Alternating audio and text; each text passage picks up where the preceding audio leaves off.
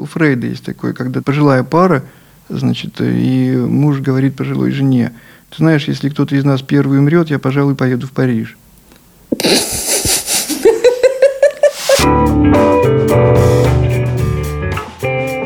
Здравствуйте, меня зовут Катерина Гордеева, и это подкаст «Спасибо, мне не страшно» Московского центра паллиативной помощи, который мы делаем вместе со студией Soundstream.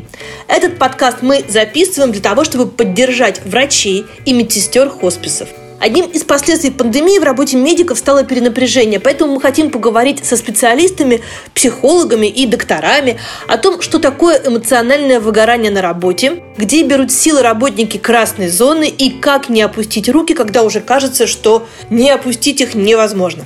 Сегодня у нас в гостях Эдуард Равилович Ахметов, заведующий отделением длительной респираторной поддержки Центра паллиативной помощи. Эдуард, здравствуйте. Здравствуйте, Катерина. Скажите, пожалуйста, вот все вот эти разговоры досужие о выгорании. Вот обыватели говорят, я выгорел, волонтеры говорят, я выгорел. И иногда даже теперь от докторов слышишь, я выгорел. Что на самом деле люди имеют в виду? Мне этот термин немножко не нравится как таковой. Э, то есть это термин мне кажется, немножко надуманным. Э, я не слышал от коллег, э, вот правда, за весь период работы, э, таких слов, что я выгорел. Психологи подразумевают под этим некую трату смысла работы, в первую очередь. То есть тогда, когда работа теряет смысл. Когда человек ходит на работу уже ну, механически просто так. Любая бессмысленная деятельность человека, как известно, она чужда и он ее делает э, нехотя и не горя. Чтобы выгореть, надо гореть, во-первых. Я не могу сказать, что мы горим, э, мы работаем, э, иногда тлеем, иногда как-то. Но вот выгореть до, до такого, чтобы работа потеряла смысл, мне непонятно, незнакомо. Когда есть смысл, ну, опять же, если ответить устами психолога, мы знаем Виктора Франкла, который даже в печь отправлял как бы за такое сравнение, простите, и то люди улыбались, шли э, с улыбкой. То есть это терапия смысла, это логотерапия. Когда есть смысл моей деятельности, когда она осмыслена, мне не грозит выгорание. Э, да, может быть усталость. Хроническая усталость – это более физическое состояние. Выгорание – это, наверное, больше психоэмоциональное такое вот э, состояние, когда нет не то что физических сил – а нет э, моральных сил, когда что-то притупилось в душе. Знаете, еще одни английские ученые изучали как раз э, докторов по уровню эмпатии к пациентам. Это очень близко к паллиативной помощи. То есть э, доктора, которые имели очень высокую эмпатию к пациентам, да, ну, как вот мне мама всегда говорила, ну, ты не переживай за больных на работе. Они же все-таки пациенты, ты врач, как бы не, не близкие же люди. Не надо так сопереживать, так расстраиваться и так далее. И есть доктора, которые, наоборот, очень сопереживают. Ведь что такое эмпатия? Это сопереживание, сочувствие, в чувствовании по-другому. Вот они выгорают, они получают инфаркт, э, психосоматизируются, так называемую психосоматику и прочее. Скажите, пожалуйста, если я правильно понимаю, вы во время первой волны работали в красной зоне, в красной зоне паллиативного центра. Что это значит? Как в паллиативном центре или в хосписе выглядит красная зона? Ну, это была не совсем красная зона, это был хоспис. Там было респираторное отделение, мы принимали пациентов с э, отделения реанимации э, города э, на искусственной вентиляции легких с различными патологией, признанных паллиативными. Они были условно зараженные вирусом, потому что были не обследованы. Тогда это как бы был знак равенства, то есть не обследованный, значит уже практически условно зараженный. Да, среди них диагноз подтверждался у многих. Как-то отражалось это на нашей работе – не могу сказать, э, ну, за исключением каких-то организационных моментов, э, дополнительное одевание костюмов и соблюдение каких-то эпидемических мер. А костюм бесит? Нет. Опять же, Катерина, я не работал так, чтобы вот именно 24 на 7. То есть у нас были отдельные палаты, куда мы входили только в СИЗах. А работали там, допустим, энное количество времени. Это меньше, чем э, в тех красных зонах, где большое количество больных. Нет, не бесит. Бесит одевать его. бесит его снимать, а потом не замечаешь. Я не замечал как бы костюм как таковой. Опять же, если работать 12 часов в нем, э, скорее всего, вызывает неудобство и бесит, да. А, то есть, получается, вы надевали костюм, заходили в красную зону, выходили, снимали и дальше работали уже... Уже с обычными пациентами, да. Да. Есть ли психологический какой-то прессинг вот в этой пандемии? В том, что э, из-за вируса нельзя, ну, допустим, даже нельзя волонтерам прийти в хоспис? в паллиативный центр нельзя прийти, из-за вируса нельзя то, нельзя это, вот куча ограничений, и все время это где-то в голове сидит. Конечно. Конечно, это есть. Конечно же, этот строй привычной работы, он, он нарушился и очень сильно. Ну, паллиатив – это чуть больше, чем какие-то вот такие организационные моменты. Нам, э, врачам, стало тяжелее. Ну, в первую очередь, тяжелее стало пациентам, конечно же. И мы стали немножечко превращаться в обычную больницу, скажем так, в обычную клинику, в обычное отделение. А паллиатив – это не обычное отделение, это, это больше, чем медицина, это немножко больше. А именно за счет волонтеров, именно за счет клоунов, за счет собак-терапевтов и так далее. То есть это больше, чем э, медицина. А мы стали превращаться в более казенную такую, как бы, да. Но здесь э, очень много зависит от нас самих. То есть сделать это более человечно, более креативно, более душевно. Ну, самому выступить в виде клоуна, например, иногда. А вы выступаете? Периодически, да. А как вы выступаете? Ну, конечно же, не артист. То есть э, юмор и э, какие-то такие моменты, они очень, э, как и в жизни, так и в паллиативе, они, конечно же, очень помогают. И пациенты очень отзывчивы на это, и они сами зачастую шутят и с удовольствием это воспринимают. Э, то есть это не значит, что мы там ходим все с унылыми лицами или с скорбными лицами. Э, поэтому нет, красный нос я не, не надевал, конечно, ни разу, но тем не менее, даже одежда, то есть мы ближе к такой нетрадиционной медицинской, то есть стараешься какую-нибудь футболку одеть там со смешной надписью под халат и, и намеренно ее расстегнуть перед входом в палату, там с какими-нибудь такой, то есть понимаешь, что здесь э, даже мелочи, они, они важны. Получается, если вы в СИЗАх заходите в отделение, где лежат люди с подозрением на ковид или ковид плюс, то вы не можете даже взять человека за руку. Держание за руку – это одна из основ паллиативной медицины. Держание за руку, да, я беру больного и за руку, и... ну, единственное исключение, что я беру это в перчатках, как бы делаю в перчатках. Тем не менее, ну, пусть это будет немножко пафосно натянуто, знаете, тепло, оно чувствуется и через перчатки тоже. Я думаю, что пациент это тоже чувствует. Конечно же, непосредственно тактильные прикосновения – это очень много. Э, ну, опять же, наши пациенты, они зачастую э, в этом состоянии, как маленькие дети. И как дети, они очень отзывчивы на тактильные какие-то воздействия. Опять же, психологи это подтвердят. Масса психологических приемов, похлопываний, там, поглаживаний – Э, просто подержать за руку. Оно, конечно же, уменьшает дистанцию. И, ну, это можно делать и в перчатках, потом держать за руку. Можно словесно, можно, можно как-то так. Если это основа паллиатива, то это, наверное, не, не в таком прямом контексте. То есть э, это немножко образно. Слушайте, а что между собой вообще врачи говорят? Ну вот, э, как, как сказать, у нас снаружи главные разговоры о ковиде, о том, что он ужасно раздражает тем, что ты не знаешь, когда это кончится, и ты не знаешь, когда ты можешь начать перестать бояться. А о чем говорят внутри э, паллиативного центра? Ну, мы тоже люди, мы также реагируем на эту ситуацию и с э, личной собственной стороны, и со стороны близких наших. Конечно, вот вся ситуация, она в первую очередь ограничений во многом. Любое ограничение свободы человек воспринимает очень болезненно.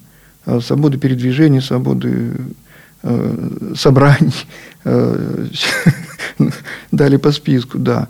А оно, конечно же, раздражает. Страх, да, безусловно, уровень тревожности, э, он выше, он высок. Тревожности за себя ли, тревожности за своих близких. Какой-то уже рефлекс становится. Это как та же маска, которая, может быть, скажу крамольную вещь, э, как врач. Мне доподлинно неизвестно, насколько она защищает. Но я ее, надеваю, мне с ней спокойней.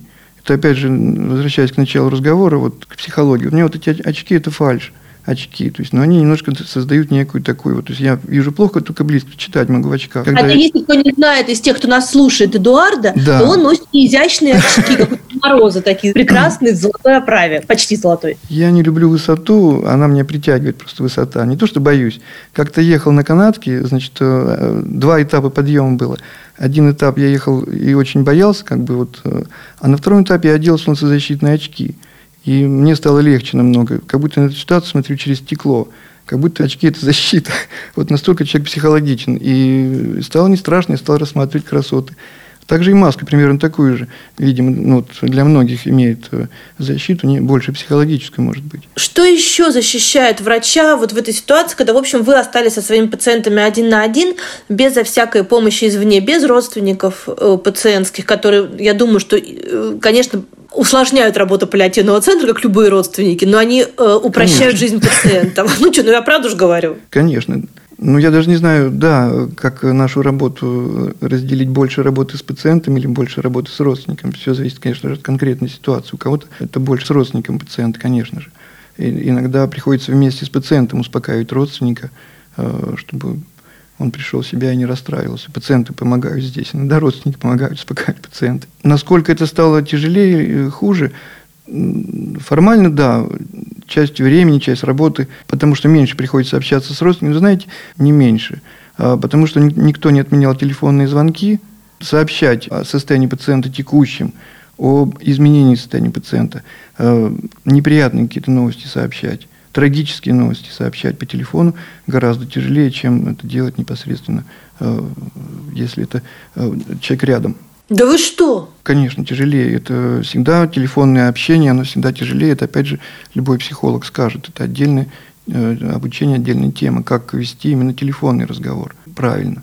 Когда э, человек рядом с тобой, всегда намного это проще. Но мы часть информации, причем, наверное, большую часть, мы считываем невербально о человеке в том числе, о его реакциях, о его, его эмоциях. По голосу это очень э, не всегда бывает просто или только чисто информативно. И вот эта информация, она помогает общению, конечно же, облегчает общение. Можно э, лучше подстроиться уже под настроение, под состояние пациента, родственника пациента точнее. Я не могу сказать, что стало легче, стало легче. Наоборот, когда сейчас, вот, э, слава богу, разрешили э, посещение пациентов дозированно, но разрешили. Я, наоборот, жду, когда придут родственники пациента, жду встречи с ними, именно поговорить, обо всем поговорить. О пациенте, за жизнь, о чем-то еще. Этот разговор, он он нужен. И когда его нет, когда его нет, э, всегда какое-то чувство чего-то не сделанного, не до конца сделанного. Удивительно. Слушайте, а как вы сами э, проживаете это время. Знаете, я сейчас расскажу вам э, историю. У меня дети получают адвенты, и на каждый день они получают задания. И вчера, значит, Дед Мороз им прислал специальное тесто, из которого они должны были делать по секретному рецепту печенье. В печенье они должны были добавить воспоминания о прошлом годе, смех надежду и прошептать желание на будущий год. И вот они удивительно, это разные дети, там от трех до э, 10 лет, но каждый почему-то прошептал печенью, что поскорее бы уже, значит, закончилась э, пандемия. Они знают слово пандемия и знают слово коронавирус.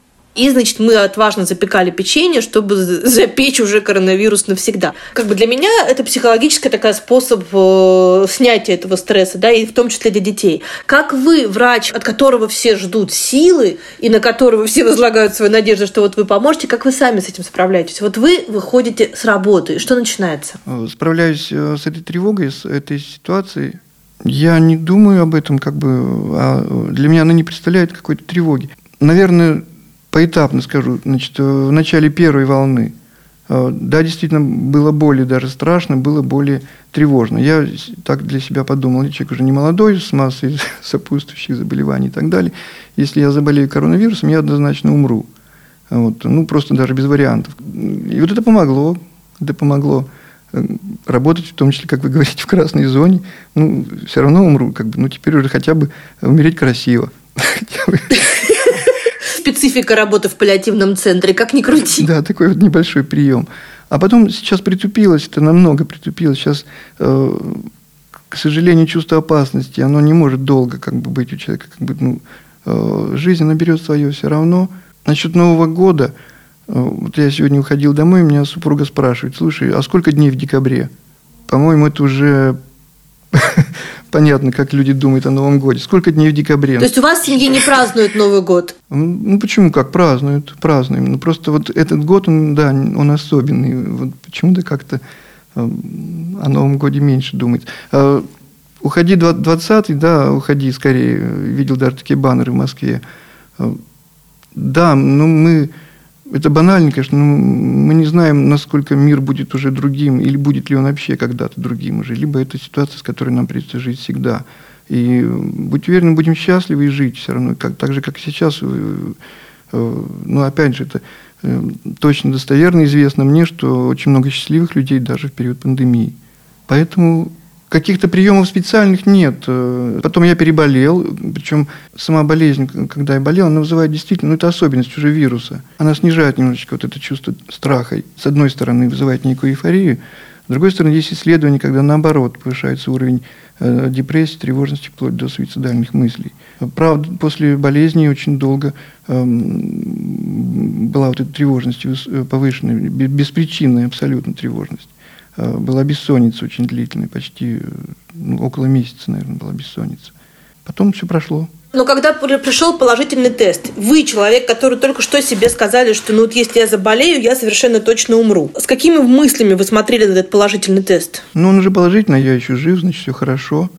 Значит, можно профессионально, конечно же, помогать. Я уверен абсолютно, что врачи, работающие где-то в центре эпидемии, они, э, ну, слово немножечко опять же, из психологии, они сублимируются немножечко в работе, то есть вот это чувство страха. Потому что есть э, ряд профессиональных э, действий, которые должен совершать, и их много, и они, безусловно, отвлекают от этих э, мыслей. Конечно же, я очень сочувствую тем людям, которые оказались в изоляции, и если в этот момент мысли вокруг этого, они, конечно же, усиливают, они создают эту доминанту, и кажется мир... То есть есть понятие сужения сознания, сознание суживается. Оно суживается только вот до эпидемии, тем более, опять же, СМИ. И вот это сужение, ну, жизнь и мир больше, чем пандемия. Э, гораздо больше. И вот не суживать это сознание до только этого. Ну, наверное, это помогает. Опять же, много привычных э, э, вещей. То есть, да, я сейчас меньше хожу в театр, я меньше хожу в какие-то, допустим, музеи и прочее. Шопинг мне не, как бы не свойственен. вот. Но этого, этого стало меньше, этого стало меньше. А все остальное практически не отразилось, да. Правда ли, что врачам все-таки да. тяжелее, вот не только врачам паллиативного центра, но в целом людям вашей профессии как-то тяжелее дался этот 2020 год? Конечно, то есть э, так или иначе мы все э, прожили вот разные, опять же, эти этапы и продолжаем это все проживать, переживать. Ну, во-первых, чисто физически, конечно же. Нарушен строй работы многих как бы, подразделений, отделений и, и так далее. То есть э, многие стали делать работу не характерной для них. То есть э, в этих красных зонах работали не инфекционисты и не реаниматологи, а просто и хирурги, и все остальные. Конечно же, это э, вынужденная изоляция у многих. Ведь когда я был в том же хосписе, я три месяца жил в этом хосписе, я не жил дома. Я был в изоляции. То есть, ну, я сам себя туда поместил, и я не ездил домой. Именно из-за страха принести э, болезнь домой. Вот я-то ладно, я-то все равно умру. Ну, героем-то. а они-то при чем? Вот это, конечно же, тоже э, сказалось. Тяжелее, да, тяжелее, конечно же, тяжелее. А потом мы, опять же, люди, мы, мы также, ходя домой и приходя домой, мы опасаемся за, за близких, за родных. Мне нравилось, особенно в начале, да, детям своим говорить, ну, папа же на такой, на медицинской войне. Наверное, да, есть передний край, есть э, все-таки какой-то тыл, есть э, разведка. Наверное, да, максимальное напряжение э, сил психологических, физических, есть какое-то лишение. Не в землянке, но, по крайней мере, в СИЗе и в красной зоне, да. Это медицинская война. Ну, тоже относительно, как в начале своей э, рабочей деятельности, если вернуться к паллиативу, если я, я врач-реаниматолог, э, ну, больше 30 лет реаниматолог, я себя представлял таким рыцарем, который борется со смертью. Вот э, забрал копье, там, я вот выхожу на работу, и я сражаюсь, борюсь со смертью, такой вот воин. Вот. А потом понял, что со смертью бороться не нужно, и я не воин. Так и здесь, наверное. Ну, аналогия, в общем, да, я считаю, что она имеет право быть. Это медицинская война. Есть ли у вас какие-то свои, ну не то чтобы секретики, может быть, но что-то, чем вы могли поделиться с докторами, медсестрами, фельдшерами, которым сейчас психологически непросто? которые устали, которые больше не могут, которые, может быть, даже боятся. Именно это отношение к смерти, вера, э, она придает смысл всей деятельности немножечко другой. И поэтому страх уходит. Понятно, что всем это не посоветуешь, но какие-то такие вот моменты Других, э, наверное, нет. Э, нет, можно, конечно, выпить после работы, можно с, э, там, с родственниками пообщаться. Это снимает напряжение. Очень помогает, конечно же, общение с, с коллегами в виде некого, ну, опять же, это для тщеславных людей, признание некоторое, да, со стороны руководство и прочее, что то какой то молодец. Вот вас повысили в этом году, я знаю, между прочим. Да. До целого зав. отделения, между прочим. Спасибо. Это как медаль за ковид. Это придало сил, да, конечно же. Что, правда придало волну. сил, да? Да, придало.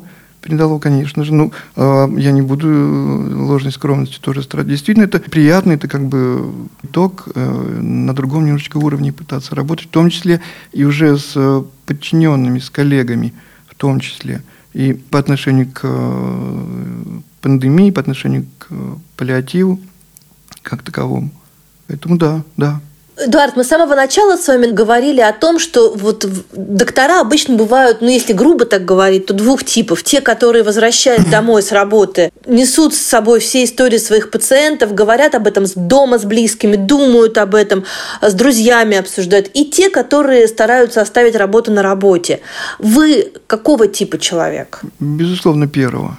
Я и дома обсуждаю это, у меня нет врачей никого, э, обсуждаю Э, и то, что происходило на работе, ну, в рамках, э, опять же, того, что не нарушая какие-то этические, медицинские, и делюсь э, своими наблюдениями, ощущениями, состояниями и прочее, обсуждаю с коллегами, которые работают в других местах, с детьми. И, опять же, к счастью, не к сожалению, это не какая-то доблесть или какое-то геройство, я продолжаю думать о больных, о пациентах своих и дома – не становитесь ли вы изгоем в нормальном, здоровом обществе, где не принято говорить о смертях и болезнях? Ну, опять же, зависит от круга общения. Любой, если это не медицинский круг, но это э, все равно э, задают э, те же похожие вопросы, которые задаете вы. Как там в красной зоне, как там вообще, когда это все закончится, а как это все... Ну, это из серии, опять же, вы доктор, да, а вот у моей там сестры жены болит живот, что посоветуете попить? Так. Да. А, ну, а в медицинском окружении это было всегда. Если соберешься с коллегами и после первый, второй, то есть всегда э, так или иначе разговоры э, переключаются на работу, о работе. Это нормально. Почему еще сейчас э, даже стало больше?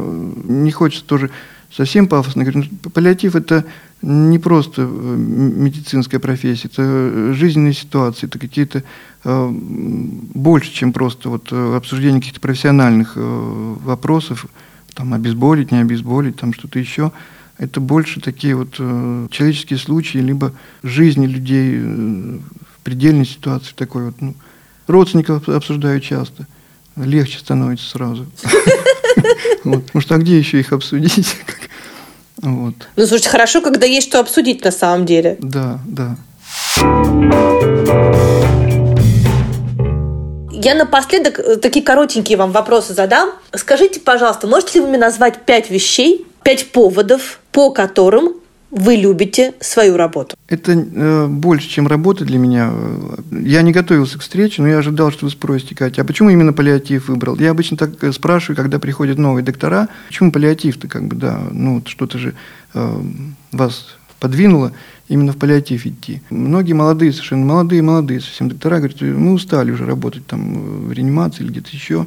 Э, ну, туда почему, говорю, не пошли там косметологом в поликлинику, там, допустим, там же полегче, чем все-таки в паллиативе. Я действительно устал работать э, в медицине традиционной, если можно разделять традиционную медицину и паллиатив э, в той медицине, да, а придя сюда, перестал себя ощущать на работе это больше, чем потому что для меня была работа. И это, опять же, не пафосные какие-то красивые слова.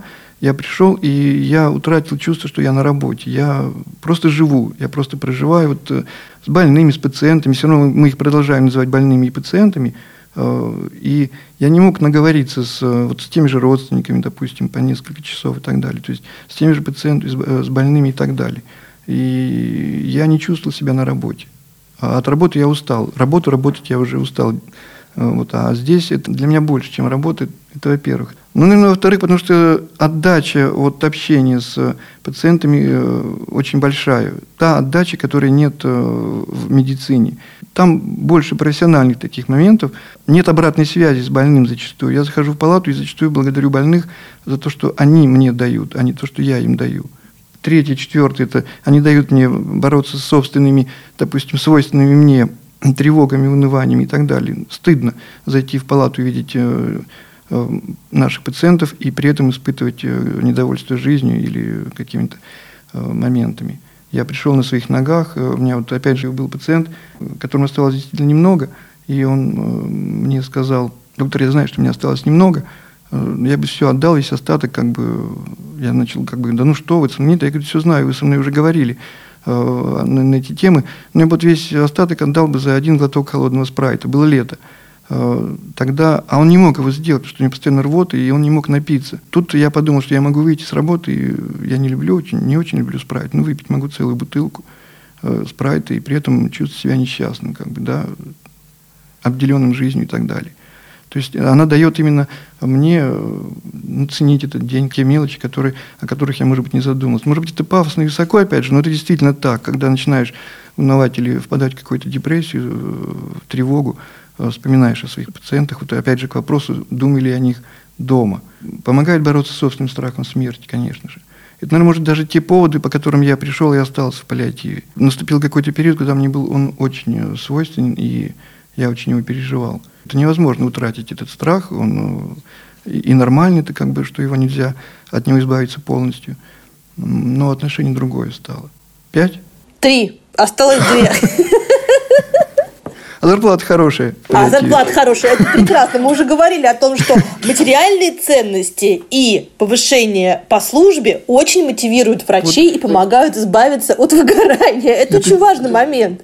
Я, кстати, вообще считаю, что лучший способ поднять настроение врачу, повысить зарплату, организовать веселый концерт. Да. Правильно? Да. И вечеринку. Да, конечно. Это вот, э, конечно, это самый действенный и не очень сложный способ, да. Да. А, ну тогда уж ладно, я вам, видите, помогаю. Как, как двоечнику помогаю.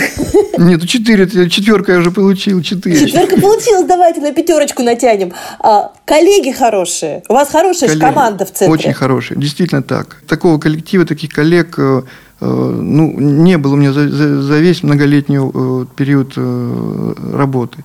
Э, все разные, все так или иначе на очень хорошем э, душевном, духовном уровне находятся. Мы действительно обсуждаем какие-то вещи в ординаторской, помогаем друг другу, опять же. Когда приходят новые, я ни, нигде не видел такой взаимопомощи коллегам, как здесь, когда приходят вот новые доктора, умудренные ли опытом работы, допустим, в медицине, молодые или новые, или совсем. А вот эта помощь, э, вот эта вот поддержка, ту, которую я тоже на себе, на себе ощутил в самом начале – это только здесь такая.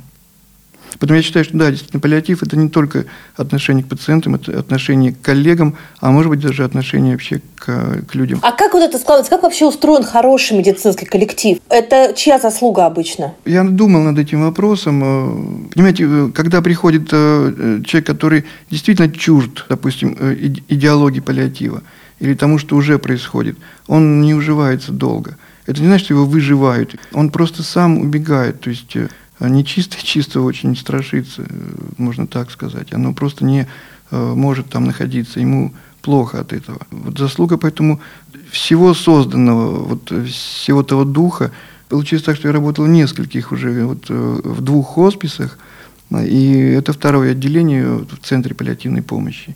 Все разные, все разные.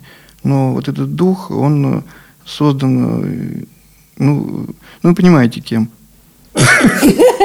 Это же не Волан-де-Морт, мы же говорим про Веру Васильевну Миллиончикову, основательницу первого московского хосписа, и Нюту Фидермейстер, ее дочь, а, которая руководит сейчас Центром паллиативной помощи в Москве. Да, да, да, да. И дух Это так. все-таки ими создан. Самый последний вопрос. Я очень не люблю Максиму, которая гласит «светя другим, сгораю сам». Нравится ли вам она, и можете ли вы с ней поспорить? Нет, я не согласен все равно. Светя с другим, другим свечусь сам, скорее всего. Э, не сгораю. Нас сжигает э, чувство зависти, чувство э, обиды, чувство. Может быть, несправедливости, да, но эти чувства, которые не светят, они нас как раз разрушают. Вот это как раз сжигает. А если я свечу, то как же я могу сгорать? Я, наоборот, сам буду светиться. И буду святым. Сделай меня святым, но только не сегодня, да. Это был Эдуард Равилович Ахметов, заведующий отделением длительной респираторной поддержки Центра паллиативной помощи. Доктор, который, светя другим, светится сам и вполне себе претендует на звание святого, но я думаю, что через несколько десятков лет. Давайте так. Спасибо. Лучше так, да. Согласились. Хорошо. Меня зовут Катерина Гордеева. Это подкаст «Спасибо, мне не страшно». Слушайте нас на всех подкаст-площадках, а также ищите полезные и вдохновляющие материалы на сайте. Над подкастом работала студия SoundStream, редактор и продюсер Кристина Крыжановская, расшифровщик Вера Едемская, звукорежиссер Анастасия Мазуренко. И спасибо большое Центру паллиативной помощи Виктории Мухиной, Екатерине Высоких и Марии Юрковой, которая дизайнер. Всем пока! you